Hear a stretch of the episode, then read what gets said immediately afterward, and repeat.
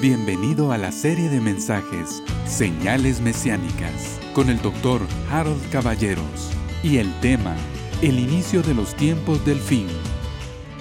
Queridos hermanos, muy buenas tardes. Bendiciones para cada uno de ustedes. Quiero comenzar orando, si ustedes me lo permiten. Padre, gracias mi Dios por nuestra Guatemala. Te bendecimos, Padre, porque podemos confiar en ti.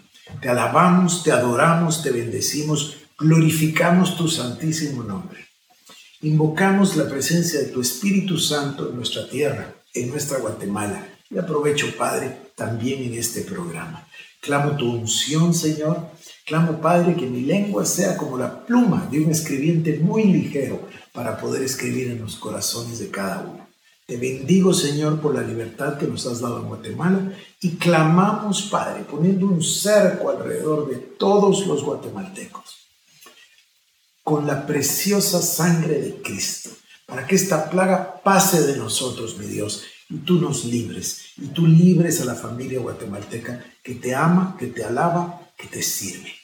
Gracias, Padre, por esa imagen maravillosa que tuvimos el día de hoy donde policías de la Policía Nacional Civil, con sus rostros inclinados, humillados delante de ti, en oración ferviente, clamando a ti, Señor, en el día del ayuno, el día sábado. Gracias, Dios Todopoderoso, por los cientos de miles, estoy seguro, millones de guatemaltecos que ayunamos el día sábado, clamando y pidiendo por nuestra Guatemala. A ti, mi Dios, clamando de tu misericordia, Padre clamando, Señor, de tu compasión, mi Dios. Te bendecimos, Padre, te adoramos.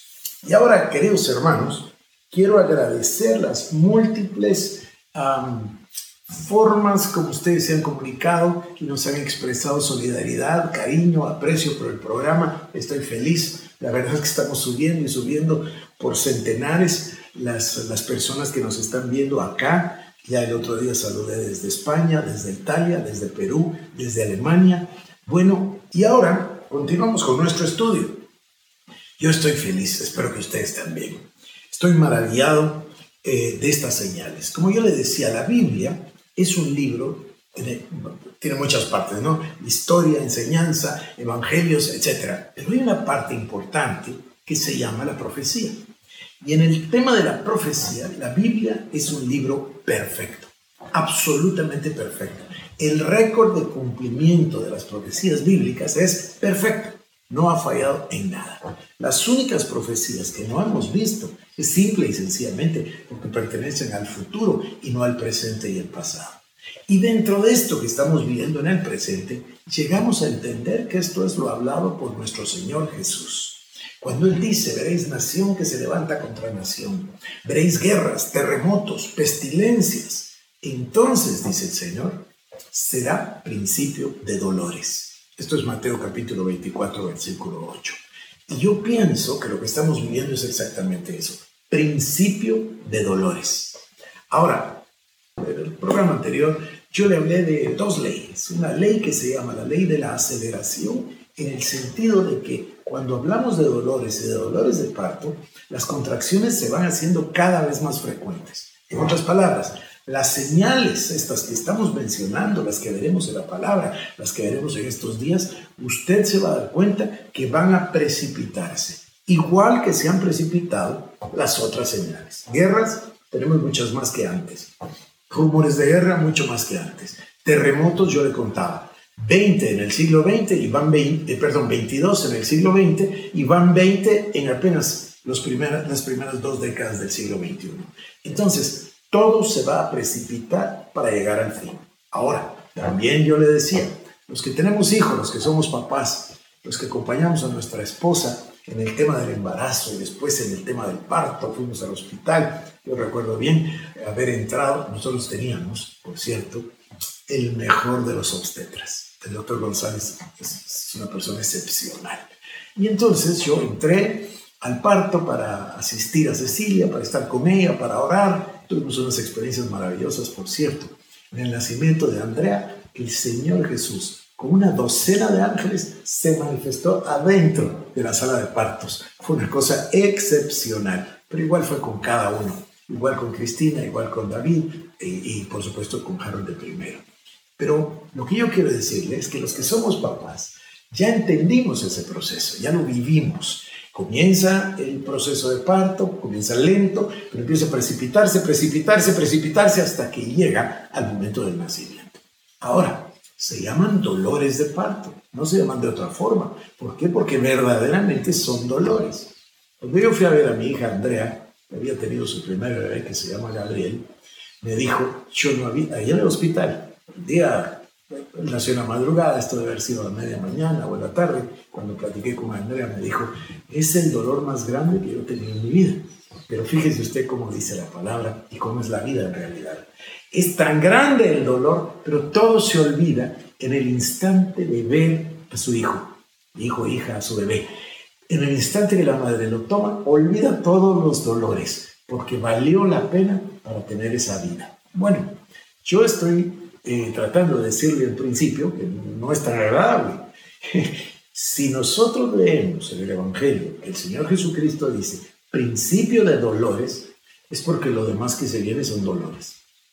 Además, vimos el tema de la aceleración, se van a acelerar, y también vimos el de la exponencialidad, es decir, de aquí para adelante ya sabemos que toca, toca dolores. Eso sí, son muchos, muy grandes, hay padecimientos, hay persecución, hay mortandad, hay muchísimas cosas en la palabra que Dios mediante vamos a ir viendo una por una. Pero eso sí, al final es el día glorioso de la segunda venida de Cristo. El Señor se parará en los cielos con su ejército y descenderá para poner sus pies en Israel, en Jerusalén. Será una cosa maravillosa. Y luego vendrá el milenio y, ese reino de paz, porque Él es el príncipe de paz, donde el bebé y el áspid estarán y no pasará nada, y el, y el león y el cordero, y, habrá paz, no habrá toda esta depravación y que nosotros conocemos, esta violencia, esta enemistad, todo lo que el ser humano pecador tiene adentro. Bueno, cuando venga el príncipe de paz, viviremos ese reino milenial en absoluta tranquilidad y en absoluta paz. Pero bueno, lo que estoy tratando de decirle es que pongamos atención porque si este es el principio de dolores, ya todo el camino está marcado. No sabemos la fecha en la que el Señor aparezca, pero sí sabemos las señales. Podremos interpretar cómo van sucediendo uno tras otro los hechos, tal y como nos dice la Biblia. Y vuelvo a insistirle, perdone que repita tanto, pero si el récord del Antiguo Testamento con respecto a la primera venida de Cristo es perfecto y no falló nada, pues entonces podemos comprender que el récord respecto de la segunda venida también es perfecto. Entonces tenemos una guía, pues podemos saber cómo van sucediendo todos los acontecimientos para saber la venida de nuestro Señor y Salvador Jesucristo. Bueno, dicho esto, quiero regresar al tema de Israel. Hay dos hechos fundamentales, primordiales, son tan importantes que yo los quiero enfatizar. Mire, yo ya terminé mi trabajo ya terminé el trabajo, tengo muchas páginas aquí escritas, encontré muchísimas señales de la Biblia, las vamos a tratar. Algunas, como le decía yo, son trascendentales, otras menos trascendentales, pero todas son importantes y todas son bíblicas. Eh, nos dan, ¿sabe cómo nos dan? A mí se me hace esto como una carretera. Yo no sé si usted cuando era niño, ¿verdad? Sus papás en la carretera, iba pendiente a qué horas aparecía esa señal con el número del kilómetro. Y yo decía, papá, ¿y a dónde vamos? Y mi papá decía, a tal lugar. ¿Y qué kilómetro es? Pues es el kilómetro 108. Bueno, 108 era el camino al puerto de San José, por cierto. Entonces, si a 108 yo iba pendiente, kilómetro 39, kilómetro 40, kilómetro 41, porque yo estaba con anticipación, ya cuando daba el kilómetro 100 ya estaba emocionadísimo. No recuerdo yo que ya en cierto kilómetro ya se sentía el calor, era Escuintla, después Overo, después el puerto, etcétera, ¿no? Así es esto. Vamos a ir de señal en señal y vamos a saber el camino para el glorioso día que nuestro Señor Jesucristo regrese a la tierra para poner su reino milenial y luego su reino que la Biblia dice no tendrá fin eterno. Pero bueno, esto además tiene otro, otro subproducto maravilloso y es que esta anticipación nos llena de fe, produce confianza, amor, y esa fe nos produce entrega. Estamos llegando a entender realmente que no valía la pena hacer tesoro donde la polía y el orín corrompen. En un abrir y cerrar de ojos, el mundo cambia completamente. Por eso el Señor dice que hagamos tesoro donde la polía y el orín no corrompen. Sobre todo, porque donde está nuestro tesoro estará nuestro corazón. Qué claro es el Señor. A veces nos cuesta tanto ver verdades tan evidentes que están tan, pero tan enfrente de nuestros ojos. Bueno, vamos entonces a retomar nuestro tema con Israel. Yo ya hablé de Jerusalén y me anticipé, pero voy a regresar a Israel y después pasar a Jerusalén en este, en este programa que espero que sea de bendición. El 14 de mayo de 1948 es ese día, ese día profetizado por Isaías 66. Isaías 66, 8 y 9 eh, nos había dicho que nacería una nación en un día. Y esta es, um, este es el día, el 14. Desde el día 13 estaban ellos con inmensa anticipación, eh, sabiendo qué, qué podía pasar en Naciones Unidas. Acá es importante que yo le diga a usted que había dos cancilleres trabajando sin parar, el canciller de Brasil y el canciller de Guatemala. El canciller Jorge García Granados trabajó hombro con hombro con la Cancillería brasileña y con el canciller brasileño.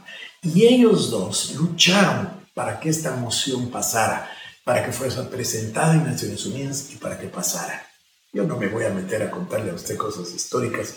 Eh, hay libros preciosos que usted puede obtener y leer todo lo que sucedió. Solo le voy a decir que un momento en la noche, esto me lo narraron a mí en la Cancillería eh, de Israel, esa noche las cosas se pusieron demasiado tensas. Por supuesto, los países, árabes amenazaban, si le dan la independencia, si le dan la libertad, invadimos inmediatamente, vamos a destruirlo, vamos a destruir a todos los que están ahí. Y recuerde que ya había una consistente, sustancial, sustantiva, si no enorme, por lo menos ya había una presencia importante de judíos en la Tierra Santa. Desde el final de la Primera Guerra, ellos comenzaron a ir. Esta, esta fue una, comenzó así como que una picardía, una cosa, una viveza, no picardía, una viveza, y ellos decidieron comprar. Entonces, banqueros, empresarios israelitas, israelíes judíos, y también eh, la familia Rothschild, que usted sabe que son judíos, aportaron dinero y gente decidió irse a vivir a la Tierra Santa y compraron la tierra. Como le digo, una viveza, porque fueron comprando porciones y porciones de la Tierra Santa para establecerse legalmente y se establecieron y formaron los kibbutz.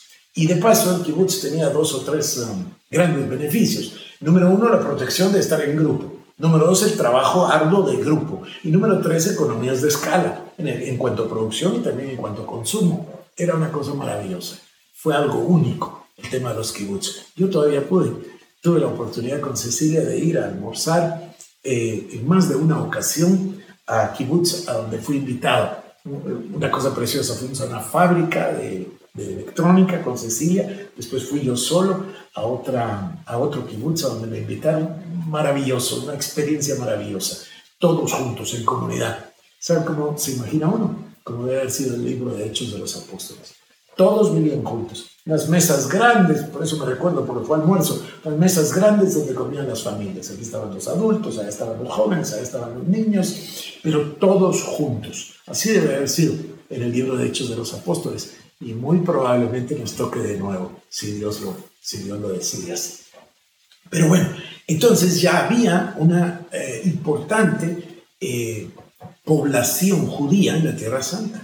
Las amenazas fueron muy fuertes. Las amenazas sobre el movimiento sionista, Ben Gurión, todos los que estaban negociando en las Naciones Unidas, eh, que por cierto, Ben Gurión no estaba en las Naciones Unidas, ahora me explico, él estaba ya en la Tierra Santa.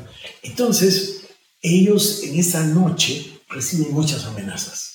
Y hay un momento en el que hay como la tendencia o la tentación quizás a flaquear flaquea el ánimo, flaquea la, la fuerza. Y ahí es donde entran los dos cancilleres, el guatemalteco y el brasileño. Y le dan fuerza y dice, ya llegamos hasta aquí, hay que nacer. ¿Se acuerda usted aquel pasaje de que es muy difícil llegar al momento del nacimiento y que la mujer no tenga fuerzas? Bueno, pues hubo las fuerzas, fuerzas de flaqueza, hubo la fe, como, como en el libro de Hebreos dice, y ellos dieron el paso. Y entonces se proclamó al Estado de Israel como Estado. Posiblemente usted sepa que desde tiempos de Roma, desde el año 135, fíjense cuántos siglos antes, Roma nombró a esa tierra Palestina cuando expulsó a los últimos judíos. En el año 70 fue la destrucción del templo y empezó la diáspora. Pero en el año 135 ya no quedaron judíos, los sacaron a todos. Y ahí Roma nombró a este pueblo Palestina. Y ese es el origen de Palestina. Entonces, ¿qué? 1800 años después, un poquito más, 1800 y tantos años después, los palestinos tienen una oportunidad ahí, en esa resolución. Dos estados, el Estado de Palestina y el Estado de Israel. Los palestinos no aceptaron, Israel aceptó. Israel se convirtió en nación tal y como lo había profetizado el Señor. Yo quiero hablarle de esto porque esto es muy emocionante. Usted me dirá, ¿por qué tanta importancia con ese día? Porque ese día viene de Génesis. Génesis 12. Dios le dijo a Abraham, usted recordará, Dios le dijo a Abraham, vete de tu, fíjese, le voy a leer, eh, Génesis 12, del 1 al 3. Jehová había dicho a Abraham, vete de tu tierra y de tu parentela y de la casa de tu padre a la tierra que te mostraré. Y haré de ti una nación grande y te bendeciré. Y engrandeceré tu nombre y serás bendición. Y bendeciré, y serás bendición. Bendeciré a los que te bendigan y a los que te maldigan maldeciré. Y serán benditas en ti todas las familias de la tierra. Y luego, por supuesto, vino Génesis 15, versos 5, 6, 7, si quieres se lo leo porque es emocionantísimo. Génesis capítulo número 15. Y voy a comenzar leyéndole, permítame usted, y voy a leer el 5, 6 y 7 de Génesis 15.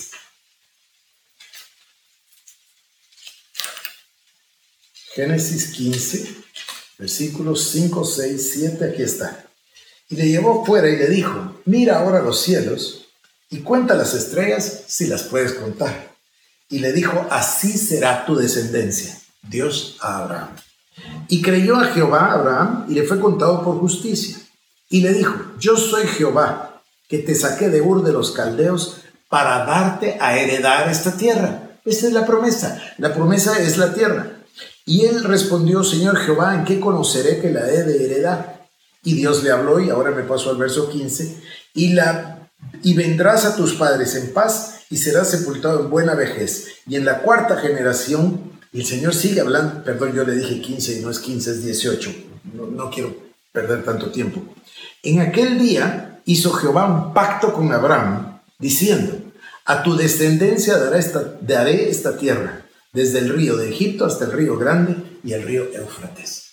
Dios le prometió la tierra a Abraham. Esta es la promesa y la promesa se repite. Eh, volvemos a ir a Génesis capítulo 17, después se lo repite a Isaac, después a Jacob. Esta es la promesa. Y luego, por supuesto, está profetizado por los profetas, por Isaías, por Zacarías, que el pueblo regresaría de la diáspora, de todas las naciones, nos dijo el orden? Yo se lo leí. Primero el este, después el oeste, después el norte y por último el sur. Yo se lo leí. Tal y como Dios lo profetizó, así fue. Por eso es tan importante. Pero la mayoría de esas promesas enormes acerca de la venida del Señor tienen el restablecimiento de Israel como un preámbulo. ¿Por qué? Por varias razones. Número uno, porque todo el pueblo judío viene de la diáspora, de tantas naciones a la tierra. Y dice el profeta que regresará a la tierra para adorar a Dios. Y se habla del templo, y se habla del shekel, que es la moneda, y se habla de tantas cosas. El desierto reverdecerá, producirán frutos con abundancia, crecerán los bosques y los árboles de nuevos. Yo se lo leí, las hayas, los bojes y los pinos, etc. Todo esto va a confluir en un momento, cuando se restablezca el pueblo de Israel como nación. Y eso es lo que sucedió ese día. Entonces, el 14 de mayo, el pueblo está muy alborotado, tal y como dice la, Biblia, exactamente como lo dice el profeta. El pueblo está muy alborotado y se juntan alrededor de un edificio que el día de hoy se llama el Hall de la Independencia.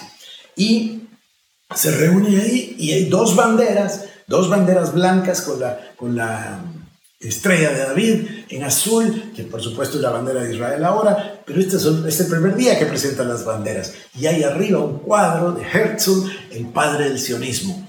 Deberíamos hablar del sionismo, porque en el siglo XIX Herzl mira la persecución, vive la persecución de los judíos. Se acordará usted del famoso caso Dreyfus y aquella frase j'accuse, es decir, yo acuso en el, diario francés, porque acusaron a Dreyfus simplemente por, simplemente por ser judío, no, no por ninguna... Era inocente, se comprobó, pero lo acusaron por ser judío. Entonces Herzl empieza a ver el antisemitismo y genera la idea del movimiento sionista que Israel vuelva a tener su tierra. Esta es una inspiración verdaderamente del tamaño de los profetas bíblicos, una magnitud bíblica al pensamiento de Herzl y la manera como lo hizo, cómo Dios lo usó con su, con su eh, trabajo de, periodismo, eh, historiador, etc.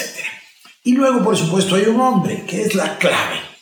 Y este hombre está parado en medio de las dos banderas, Arriba está el cuadro de Herzl, las dos banderas a los lados y este hombre se para ahí. Su nombre es Ben Gurion. ¿Y qué hace? Toma y lee y proclama el acta de independencia del Estado de Israel el 14 de mayo de 1948, casi 20 siglos después o 19 siglos después de la eh, diáspora. Esto, miren, yo entiendo que hay gente que piensa que la Segunda Guerra Mundial, que la Primera Guerra Mundial, que la caída de Roma, sí, pero este hecho es más importante que todos los demás. ¿Por qué? Porque esta es la demostración que Dios es Dios. Él mismo dice en el libro de Isaías, dice, yo lo haré y se, y se verá que no hay un Dios como yo. Y Dios cumplió su palabra y lo hizo. Una cosa verdaderamente extra, extraordinaria. Fíjese, Roma, se lo dije, destruyó el templo en el año 70. Luego pasó a ser Palestina en el año 135. Después vino todo el tiempo de la diáspora. La Primera Guerra Mundial, después unos, unos habitantes que, comienzan, son personas que ya se establecen, eh, forman los kibbutz, luego viene el sionismo. El sionismo es muy interesante porque se da en el final del siglo XIX, pero cuando toma tanta fuerza es después del holocausto. Después del holocausto, los judíos de todo el mundo empiezan a pensar que ya no pueden vivir, que si van a ser perseguidos de esa manera, si van a ser víctimas de, otra, otro holocausto como ese. Entonces ahí el sionismo toma mucha fuerza y muchísimas personas, judíos y pro-judíos, porque acuérdense que todos los que bendigan a Israel, Dios los bendecirá. Entonces judíos y pro-judíos comenzaron a pensar en serio acerca del tema de, del restablecimiento de, de, Israel. Yo no quiero hacer muy largos estos eh, programas y todavía me quedan muchísimas cosas por decirle. Entonces, voy a leerle tres profecías bíblicas y después de esto voy a hacer una pausa y voy a continuar después con el programa de mañana. Entonces, déjeme encontrar Jeremías y voy a ir al capítulo número 16, si me quiere acompañar. Y voy a leer el verso 14 y 15. Dice así. No obstante, he aquí vienen días, dice Jehová.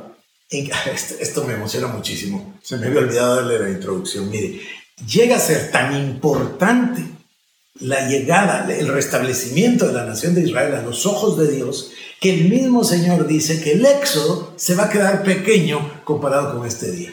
Fíjese bien, Jeremías, capítulo número 16, versos 14 y 15. No obstante, he aquí vienen días, dice Jehová, en que no se dirá más, vive Jehová que hizo subir a los hijos de Israel de tierra de Egipto, sino Vive Jehová que hizo subir a los hijos de Israel de la tierra del norte y de todas las tierras a donde los había arrogado y los volverá a su tierra la cual dio a sus padres.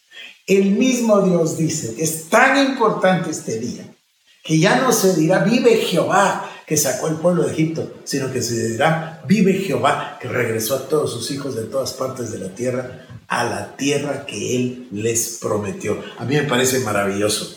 Y le voy a leer algo que a mí me, mire, me impresiona. Esto, esta profecía viene del libro de Deuteronomio, estamos hablando de Moisés, Deuteronomio 30, versos 3, 4 y 5 dice, entonces, Deuteronomio 33, entonces Jehová hará volver a tus cautivos y tendrá misericordia de ti y volverá, volverá a recogerte de entre todos los pueblos a donde te había esparcido Jehová tu Dios aun cuando tus desterrados estuvieren en las partes más lejanas que hay debajo del cielo, de ahí te recogerá Jehová tu Dios y de allá te tomará. Y te hará volver Jehová tu Dios a la tierra que heredaron tus padres, que heredarán tus padres, y será tuya. Y te hará bien y te multiplicará más que tus padres. Mire esto, mire esto, esto es algo extraordinario. Moisés eh, profetizando, por eso se dice profeta Moisés, ¿verdad? Profetizando el regreso de los judíos a la tierra que Dios les había hecho heredar. Es una cosa maravillosa. Por cierto, a mí Moisés me parece una cosa maravillosa y, me parece tremendo el pasaje de la transfiguración donde está Moisés y Elías acompañando al Señor Jesucristo. Esto, esto es una cosa ya eh, casi que le voy a decir que es demasiado para, para nosotros. Bueno, le quiero leer el libro de Oseas. Si quiere venir conmigo, por favor, al libro de Oseas en el capítulo número 3. Y voy a ir al versículo 4 y 5. Y dice así, porque muchos días estarán los hijos de Israel sin rey, sin príncipe sin sacrificio, sin estatua, sin efod y sin terafines. Obvio que se está refiriendo al, tabernáculo ¿no? de Moisés. Verso 5. Después volverán los hijos de Israel y buscarán a Jehová su Dios y a David su rey y temerán a Jehová y a su bondad. Pero mire el fin, mire el final del versículo número 5. Dice, y temerán a Jehová y su bondad en el fin de los días. Esto es lo que es hace que sea tan trascendental, tan fundamental el, 14 de mayo del 48. Ahí comienzan los días del fin o, los días finales o el fin de los días, como lo dice aquí Oseas. Dios está diciendo que es una señal trascendental que Israel regrese a la tierra de la promesa, se establezca como nación y que ahí, a partir de ese día, que es 1948, y hace 70 años, comienzan los tiempos del fin. Ahora, Únalo con el concepto de la aceleración. En estos primeros 70 años pasaron muchísimas cosas y maravillosas. Tres guerras para Israel, tantas amenazas. Verdaderamente se cumple la palabra de que la copa, la copa que es el problema, que es una piedra, que es la piedra que destroza para todas las naciones, es precisamente Jerusalén, es precisamente Israel. Entonces, todo esto ha venido pasando pero de aquí para adelante, y usted va a verlo, se va a precipitar. Las cosas van a suceder cada vez más rápido. Pero bueno, terminamos por el día de hoy. Continuamos mañana con el, con el tema de Jerusalén. Yo me voy a quedar acá y voy a hacer el, el próximo programa. Deseo que Dios le bendiga. Deseo que el Señor esté con usted. Deseo que el Señor le dé paz. Y que esta plaga pase de nuestra Guatemala. Escríbame únanse, hágame el favor, dígale a sus amigos, comparta, para que ellos también puedan participar de estos mensajes. Que Dios lo bendiga, me quedo acá y lo veo el día de mañana.